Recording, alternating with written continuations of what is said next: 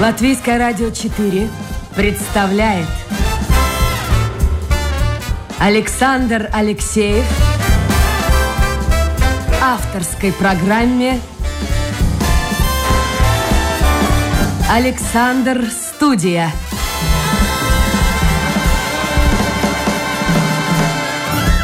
Здравствуйте, друзья.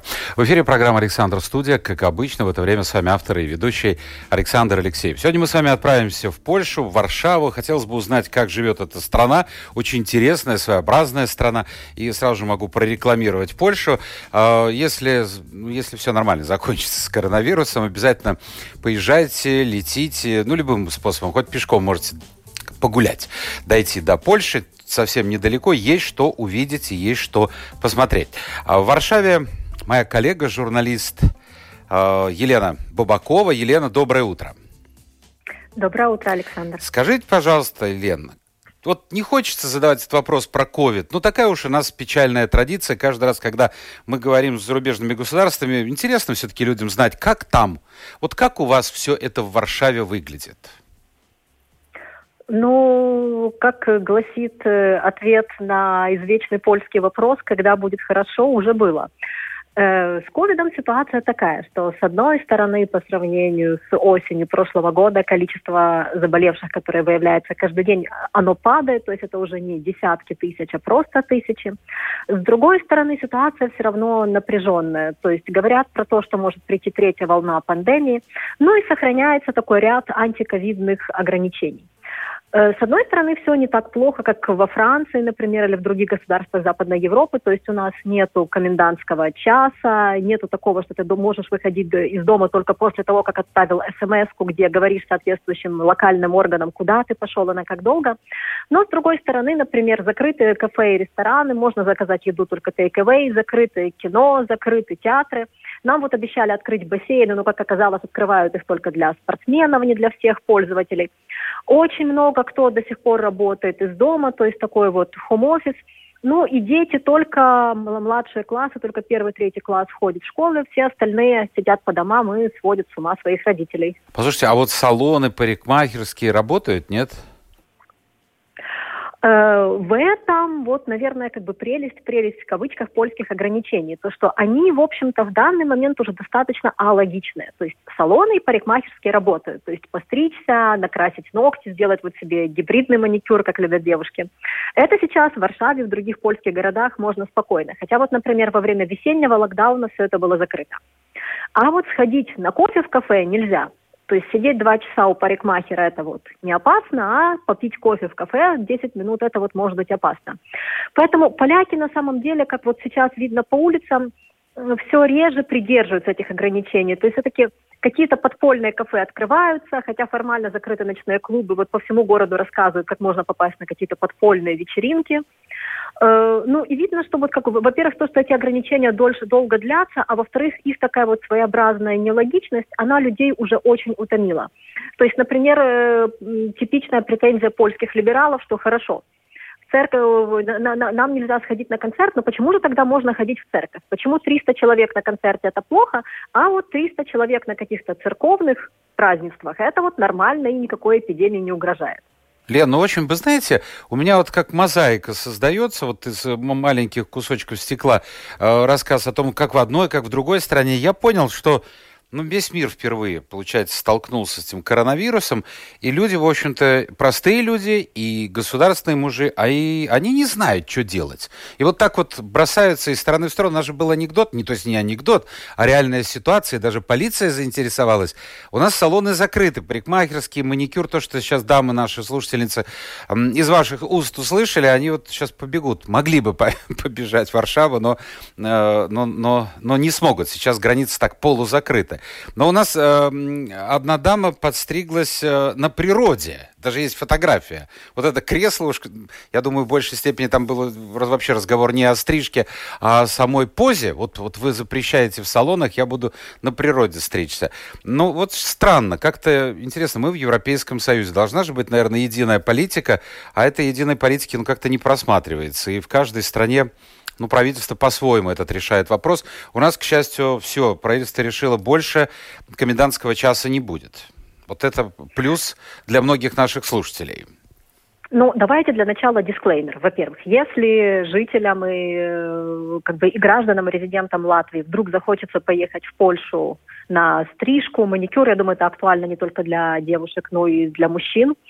Э, сейчас ситуация выглядит так, что в Польшу могут въезжать граждане и резиденты других стран ЕС. Если, если они не хотят сидеть 10-дневный карантин, им надо показать на границе пограничнику, когда вот они прилетают, результат или негативного ПЦР, или антигенного теста на COVID. Но антигенный он дешевле, поэтому, наверное, удобнее показывать его.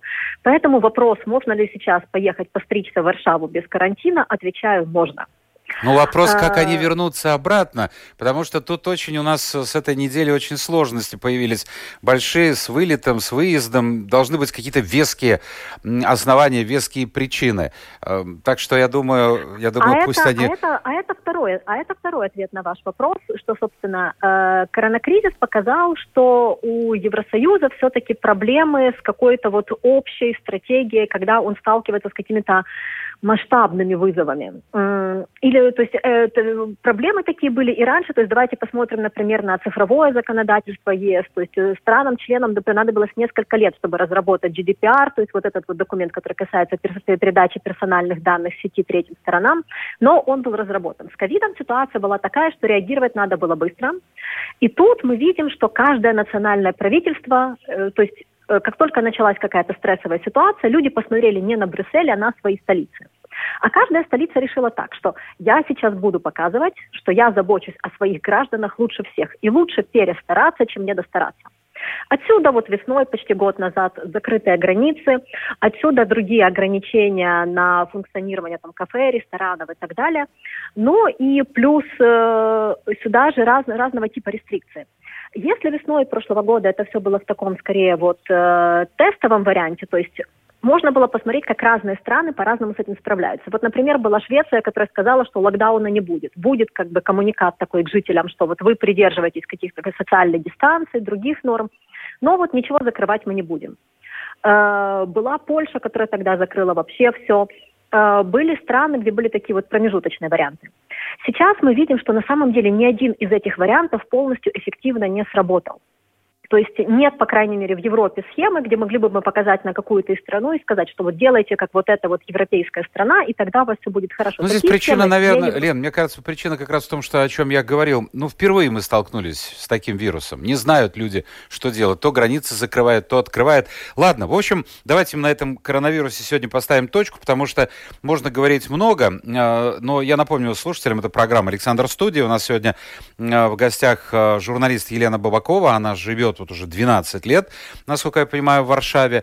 И давайте поговорим о том, как живется в Польше людям. Вы, вот из ваших уст прозвучала фраза, это выражение любимое поляков, насчет вот лучше уже было. Они что, пессимисты разве? Вот мне так не казалось. Конечно, ну подождите, как бы есть вот хорошая фраза, как бы что нема поляка без нажикания, то есть нет поляка без того, чтобы жаловаться на жизнь вообще жаловаться на жизнь, как бы каким-то образом вот преумолять там э, свои достоинства, преумолять достоинства ситуации, это, мне кажется, очень такая национальная польская черта. Э, поляки очень любят вот собраться и поговорить, как все плохо. В этом плане, мне, кстати, кажется, что вот у украинцев тоже такая черта есть. Вот у моих ну и в Латвии тоже такая черта есть. Мне иногда, вы знаете, Александр, даже кажется, что это какое-то общее наследие Речи Посполитой, что вот какие государства вот тогда, вот в 16-17 веке как-то вот попали в ее черту, вот у тех это и досталось. Давайте Послушайте, хорошо, а вот скажите, когда разговор идет, начинается в компании, э, ну, конечно, мы сравниваем себя там э, со, со старыми странами Европы, это естественно, там уровень жизни выше, но очень многие в Латвии завидуют прежде всего эстонцам, говорят, вот литовцы молодцы, а поляки кому-нибудь завидуют? Вот говорят, что вот там манна небесная, там рай на земле? Ну да, везде хорошо, где нас нет. Смотрите, у этой черты, с одной стороны, пожаловаться, такому, такому самоуничижению, у нее же есть и вторая сторона. Это, наоборот, такая вот очень э, такая гипертрофированная национальная гордость, что вот мы придумали первую конституцию в Европе, что вот Речь Посполитая – это первое такое вот федеративное многонациональное государство мультикульти в истории в Европе и так далее. Мы больше всего пострадали в результате Второй мировой войны. Наши вот деды лучше там были храбрее всех и так далее.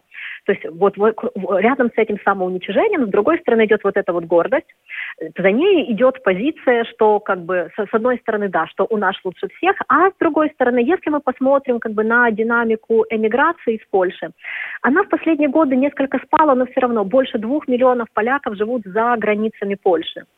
Это Британия, это скандинавские страны, в первую очередь это Германия. Самая большая польская диаспора в Европе, наверное, сегодня существует в Германии. Ну и если говорить про такой вот reference point, то есть вот с кем себя поляки сравнивают, то чаще всего, мне кажется, сравнивают э, с Германией. И отсюда вот такие вот love-hate, то есть такие любовь-ненависть, польско-немецкие отношения. Что, с одной стороны, это восхищение немецкой экономикой, немецким государством, как там все организовано и так далее. А с другой стороны, это постоянное напоминание о том, ну, какую роль немцы играли в польской истории. Скажем прямо, особенно если смотреть на 20 век, на его первую половину, но эта роль далеко не позитивная. Ну, вообще, вот отношение поляков, э, вот смотрите, к немцам, отношения вы с Украины, вы из Киева, э, между поляками и украинцами тоже в прошлом было немало очень, ну, будем говорить так, дипломатично спорных моментов. Отношения отношения Польши к России. Но вот на бытовом уровне, если э, я вам приведу пример из Латвии, обычно говорят, здесь две общины, скажем так, русскоязычные и латышские. И э, на уровне политики проблем много, а вот на уровне бытовом проблем, ну, совсем, совсем нет. Люди нормально общаются. А как в Польше? Вот вы человек с Украины или приезжает человек э, из э, России жить туда, на постоянное место жительства. Кстати, многие россияне это и делают. Вы чувствуете на себе вот такое двойственное отношение к себе? Ну, смотрите, мне кажется, тут тоже понадобится маленький исторический экскурс. Э, после Второй мировой войны границы поменялись так, что Польша оказалась в Европе одним из самых монолитных мононациональных государств. То есть на протяжении почти полувека 95, не знаю, 93% населения Польши это были этнические поляки. То есть национальные меньшинства здесь были суперменьшинствами.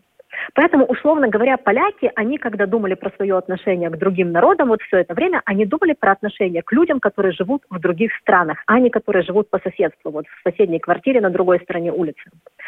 Вопрос, как относиться к представителям других народов, когда они живут вот именно по соседству с другой стороны улицы, перед поляками встал, ну вот буквально, так вот, чтобы совсем актуально, 7-8 лет назад когда началась массовая иммиграция в Польшу из восточных соседних стран. В первую очередь это Украина, это сегодня самая большая мигрантская группа в Польше. Но это также Беларусь, Молдова, Россия, наверное, в меньшей мере. В последние годы достаточно много мигрантов, кстати, из Непала, Бангладеша, Индии и Пакистана. Э, если посмотреть на улицы больших польских городов, Варшавы, Вроцлава, Гданьска и так далее, это, конечно, еще не Берлин, не Брюссель, но какое-то вот мультикульти уже видно. И тут мы видим, как люди реагируют очень по-разному. С одной стороны, есть э, молодежь, есть средний класс, который к вот этим вот мигрантам, представителям соседних, не только соседних государств, относится позитивно и, собственно, в их прибытии видит доказательство того, что вот, наконец-то, Польша становится настоящей Европой что мы, что мы привлекательны для, для других людей, которые могут к нам приехать. А с другой стороны, ну что тоже натурально, как мы это видим по Западной Европе, есть и реакция, что мигрантам у нас нечего делать, и тут как раз доходят всякие исторические ресентименты. Это особенно касается россиян и украинцев. Но вы чувствуете это? Вот в вашем районе, где вы живете, э, вы, ну, соседи-то знают, что вы э, не полька. Вот это как-то ощущается? Какие-то косые взгляды? Знают ли соседи, что я не полька? Хороший вопрос, потому что, смотрите, это же не проблема североафриканской миграции во Франции, где то, что ты сюда приехал, это видно по цвету твоей кожи, потому как ты выглядит. Украинцы и россияне выглядят как поляки, как, собственно, это происходит и в Латвии. То есть пока человек с вами не заговорил, откуда вы знаете, что он приехал из Украины или из Беларуси. Э, как относятся? Я думаю, что это очень зависит от того, где ты живешь, кем ты работаешь и в какую группу, так называемую вот бабл, пузырь ты попал. Потому что очень одна история, когда ты белый воротничок, то есть представитель э, корпорации или какой-то другой высокооплачиваемой работы, которая живет, которая живет в большом польском городе, тогда я думаю, что отношение к тебе очень ровное, возможно, даже ты воспринимаешься как-то привилеги- привилегированно за счет именно своего материального статуса. Но если ты работник э, сельского хозяйства в провинции, где рядом с тобой люди, которые не очень хорошо зарабатывают, которые податливы на риторику, что вот мигранты забрали нашу работу и так далее, то тут, к сожалению, отношение не очень хорошее. Если посмотреть вот на соцопросы, то есть вот такую вот среднюю температуру по палате, э, есть такой польский центр, который каждый год спрашивает поляков, как они относятся к представителям других народов. Ну вот из года в год мы можем заметить, заметить, что поляки очень любят э, чехов, очень любят итальянцев, достаточно неплохо относятся к американцам. Если же говорить про украинцев, то треть заявляет, что относятся к ним хорошо, треть, что плохо, треть, что нейтрально. То есть, условно говоря, если вам встретится какой-то рандомный человек на улице, и вот вы украинец или украинка, ну то с вероятностью одна третья он вас вот уже из этих 30%. Хорошо, а вы э, себя позиционируете как, э, скажем, украинка, которая живет в Польше, или, или варшавянка, или я не знаю, вот как вот себя позиционируете? Это хороший вопрос. Э, дело в том, что вот как раз Польша это то государство, где то, то, откуда ты приехал и вот кто ты по происхождению, это очень важно. Потому что, например, когда я жила в Киеве, в Украине, я вот этого так не чувствовала. То есть в Украине скорее важна была ну, больше вот эта вот местная идентичность. То есть, например, что вот я киевлянка, это как-то особенно вот в Киеве моего детства это было важнее. Э, в Польше эта локальная идентичность, да, она тоже важна. Например, в Польше как бы над э, жителями, уроженцами Варшавы издевается вся страна, особенно в Кракове, в старой столице. Тут Варшаву считают бескультурным городком, как бы и постоянно намекают ее жителям на то, что да-да-да, может быть, столица и у вас, но высокая культура-то у нас осталась, не переехала вместе со столицей. Польша, да, происхождение постоянно подчеркивают, э, плюс, опять же, вот эти вот постоянные разговоры о каких-то исторических, э, вот трагических страницах истории или просто напряженных моментах, они так или иначе вот тебя вот э, впихивают вот этот вот ящик национальной идентичности, что ты вот постоянно должен отстаивать какую-то вот точку зрения даже не свою, а вот этой вот какой-то большой группы, в которую тебя собеседник решил вот впихнуть.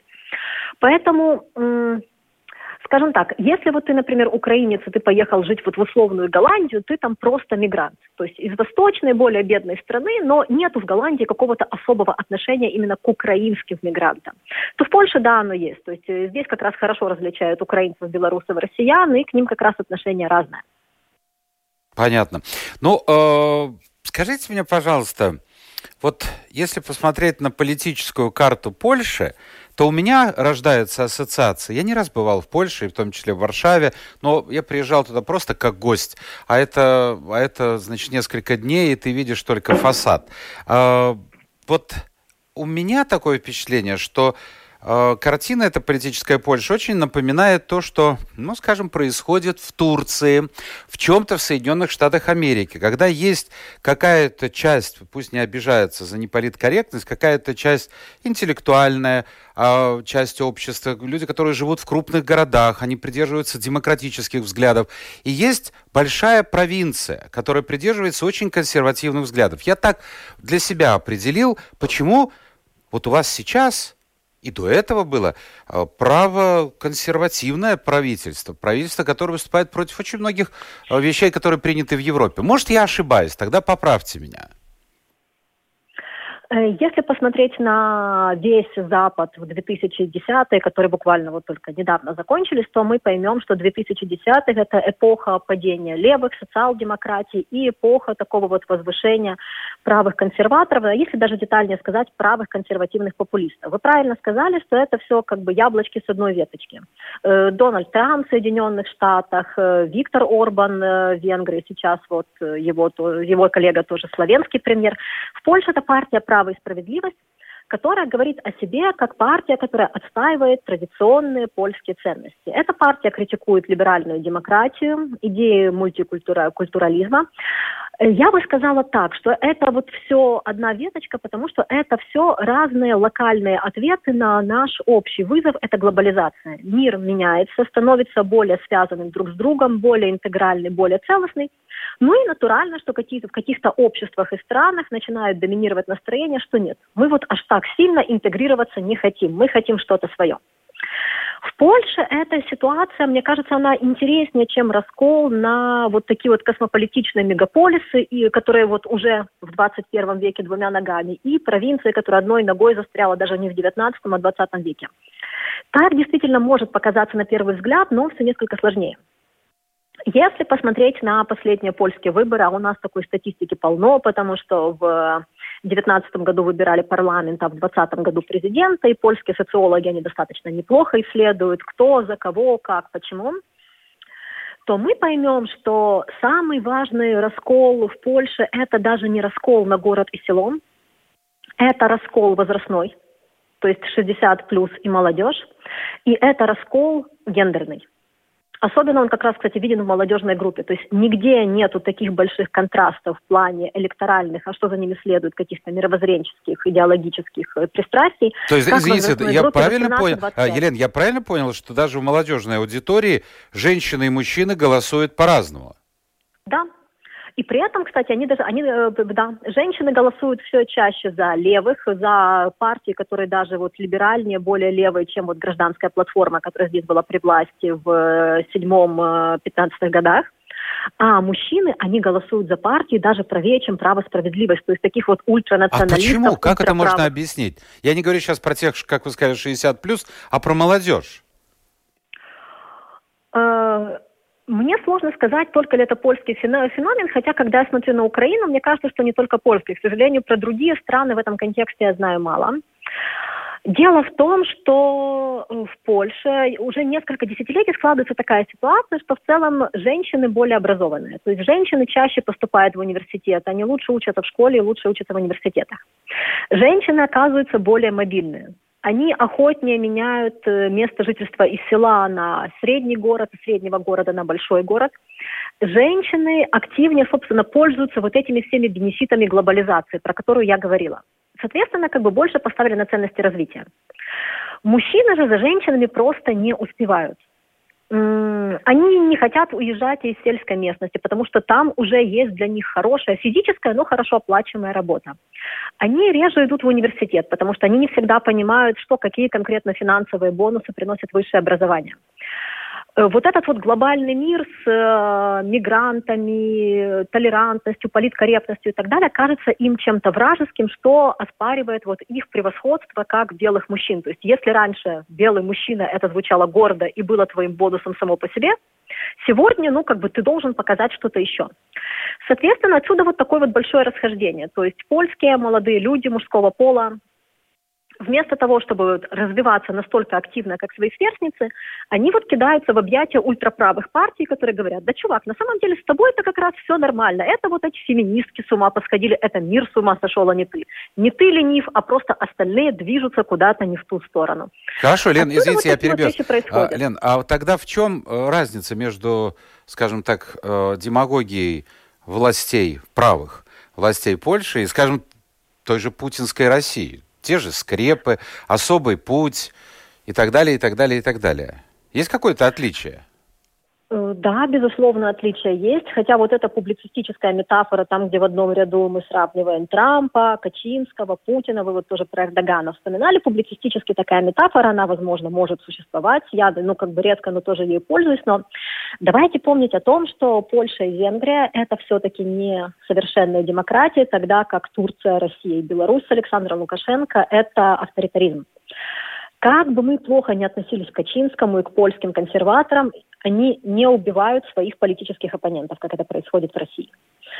Э, хотя в, польской партии власти, но я думаю, что как бы это касается и к политике латвийской, иногда случаются коррупционные скандалы, все равно существо этого режима – это электоральная демократия он, как бы, коррупция является, условно говоря, побочным продуктом, но коррупция не является смыслом существования этого режима, так как это происходит в России, такой государственный коррупционный капитализм. Ну и, наконец, все-таки надо сравнивать слова и действия. То, о чем разговаривает право и справедливость, то есть вот эти там духовные скрепы, борьба с ЛГБТ-сообществом, борьба с феминизмом и так далее, это все, конечно, страшно, противно и все такое. Но они, слава богу, в основном разговаривают. Плюс, что даже если ты как-то пострадал от польской исполнительной власти, у тебя есть польская судебная власть, у тебя есть, у тебя есть Евросоюз как арбитр. А насколько вот эта судебная даже... власть независима, польская? Ну, пока что остается скорее независимо. Я просто к тому, что даже если ваши права в Польше нарушили, у вас есть легальные, законные методы, как вот вернуть себе чувство достоинства, вернуть себе справедливость.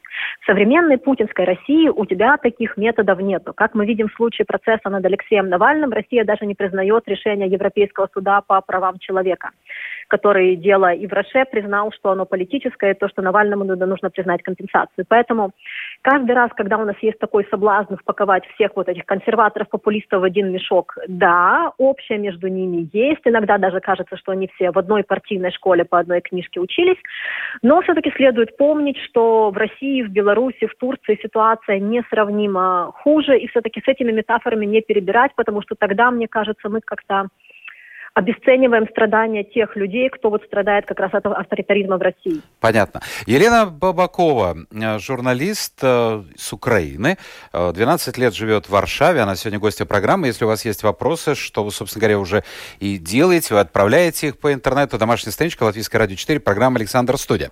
У нас не так много времени, где-то минут 10-12.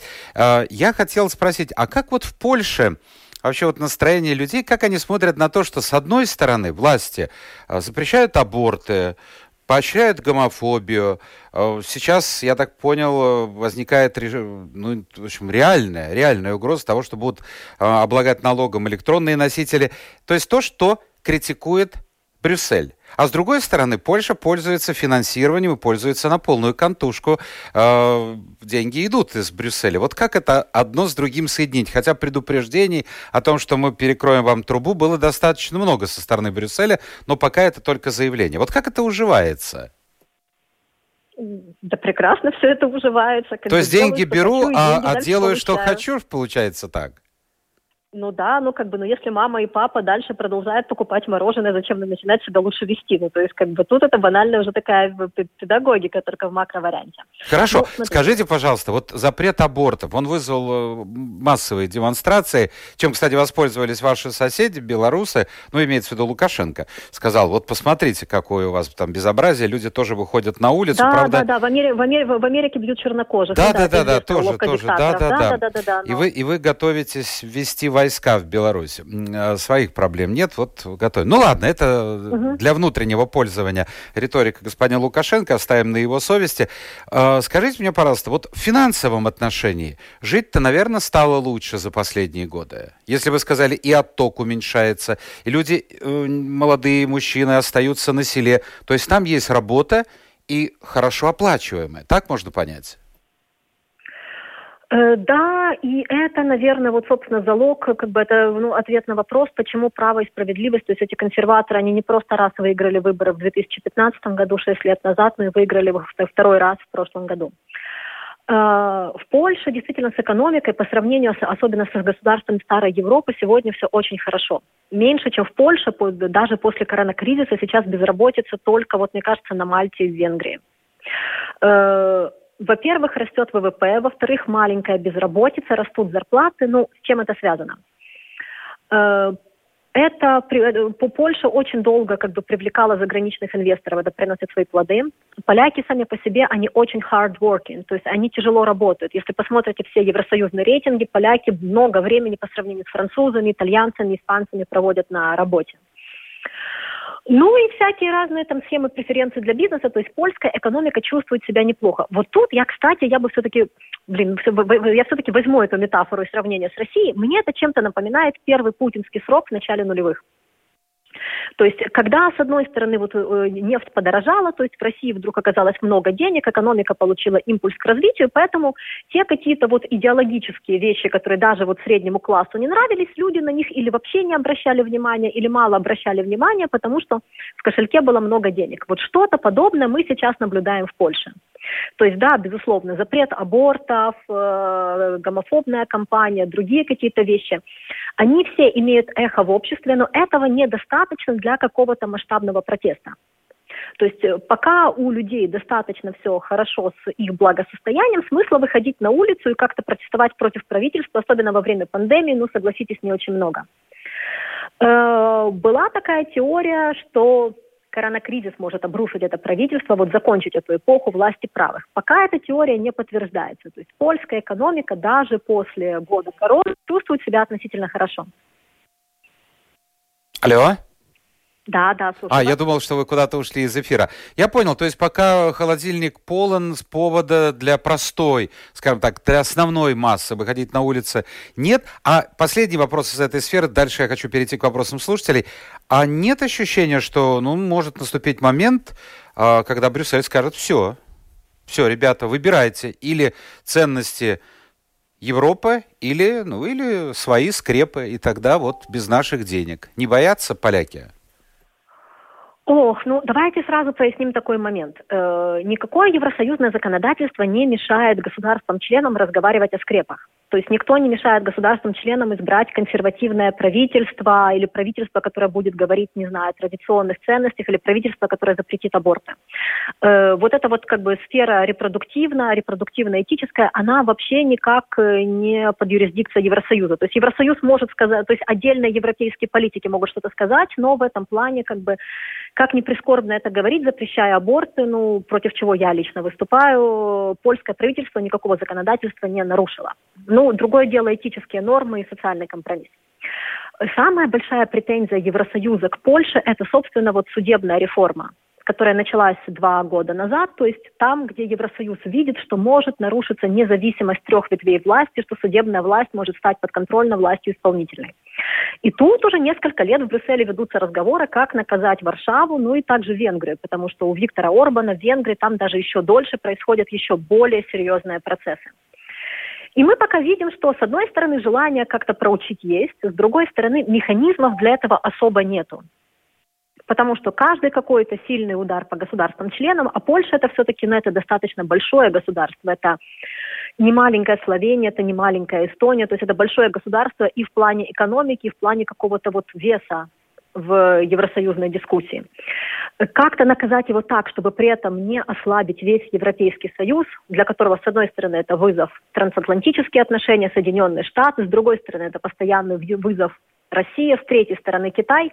В этой ситуации ослаблять самому себя, понятно, что никаким европейским бюрократам не выгодно. Так что все, что мы видим в последние годы, это Евросоюз, который машет пальчиком. А вы продолжаете получать деньги. И, э, ну, молодцы, вы осваиваете эти деньги, потому что я скажу нашим слушателям, если вы давно не были в Польше, поезжайте, да в любом городе увидите огромные перемены между городами, действительно настоящие дороги, автобаны. Ну, а про Варшаву я уж не говорю. Центр, так как я очень неравнодушен к небоскребам, центр города, ну, просто вызывает у меня кайф. Давайте мы быстренько пробежимся по вопросам. Я напомню, у нас в гостях журналист Елена Бабакова. Лен, почему почему-то вас посчитали некоторые э, слушатели феминисткой. Я уж не знаю почему.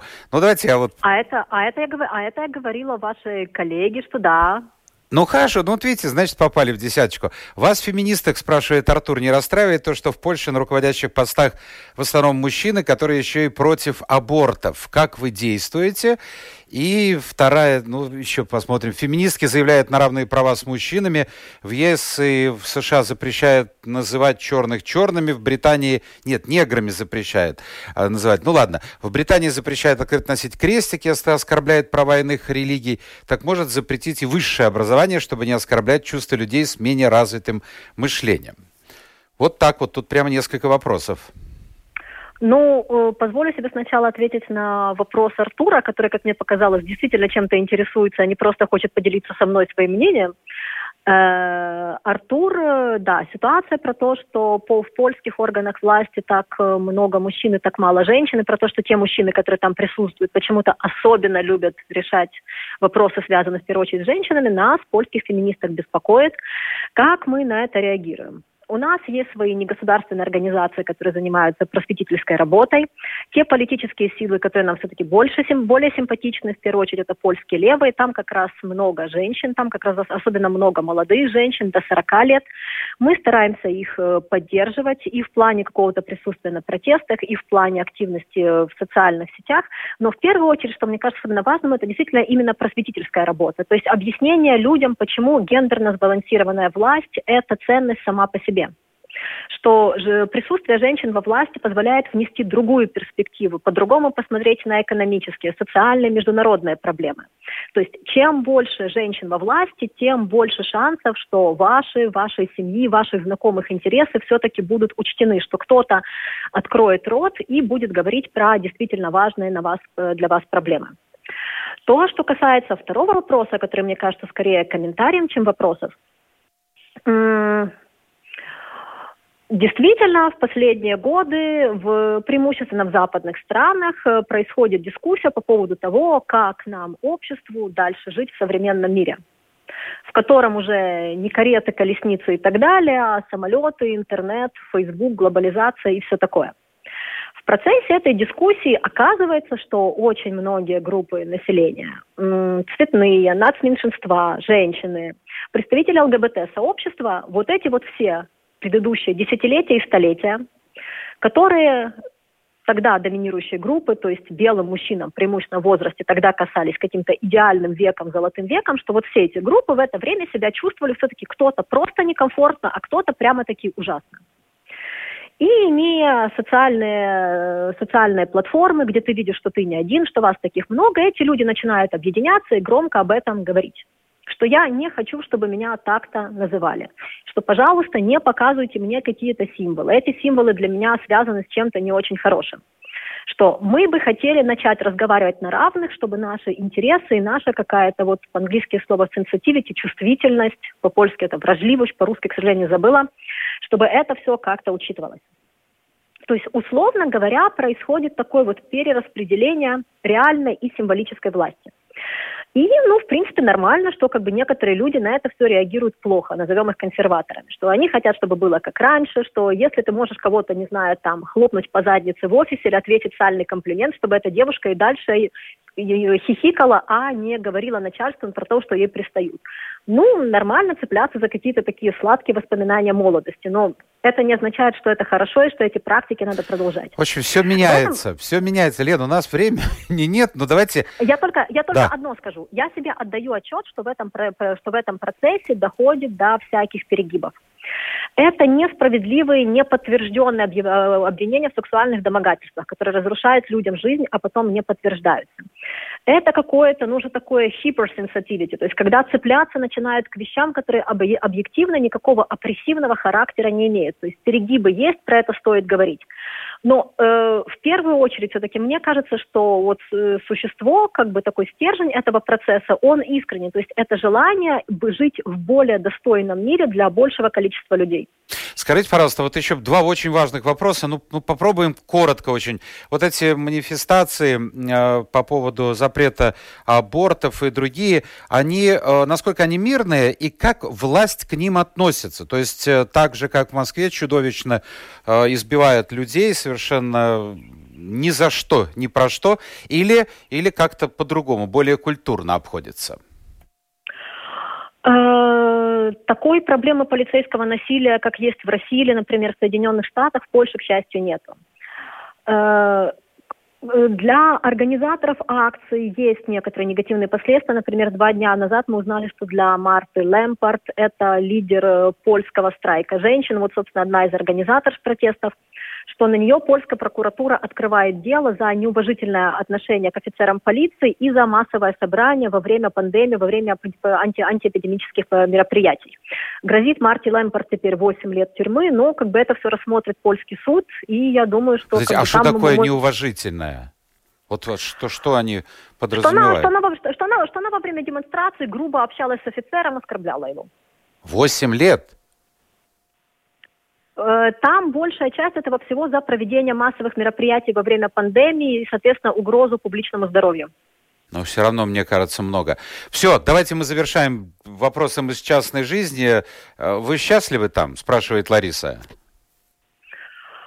Ох, э, ну, значительно более была счастлива, когда я проводила меньше времени в Варшаве, а больше в Италии, в Испании, во Франции или в других каких-то более теплых странах. Я все-таки люблю такой климат потеплее. Во время ковида, мне кажется, как-то мы все впали в какое-то такое безэмоциональное безвременье, когда ты вроде и не несчастлив, и время течет, но как-то ничего яркого не происходит. Но в целом, да, мне кажется, что Польша хорошая страна для жизни, особенно для людей из э, Восточной Европы, потому что польский, он все-таки достаточно похож похож и на русский, и на украинский, и на белорусский. И если особенно кто-то переезжает в таком, ну, не школьном возрасте, то выучить его все-таки будет проще, Понятно. чем, например, Лен, шведский или обратно, французский. последний вопрос слушателя. Обратно не собираетесь в Украину? Э, иногда про это думаю. Я как-то никогда не воспринимала свой переезд в Польшу, что вот все, я вот раз навсегда переехала, хоть тушкой, хоть чучелом, каждый, каждую не было, я буду цепляться вот зубами за эту жизнь.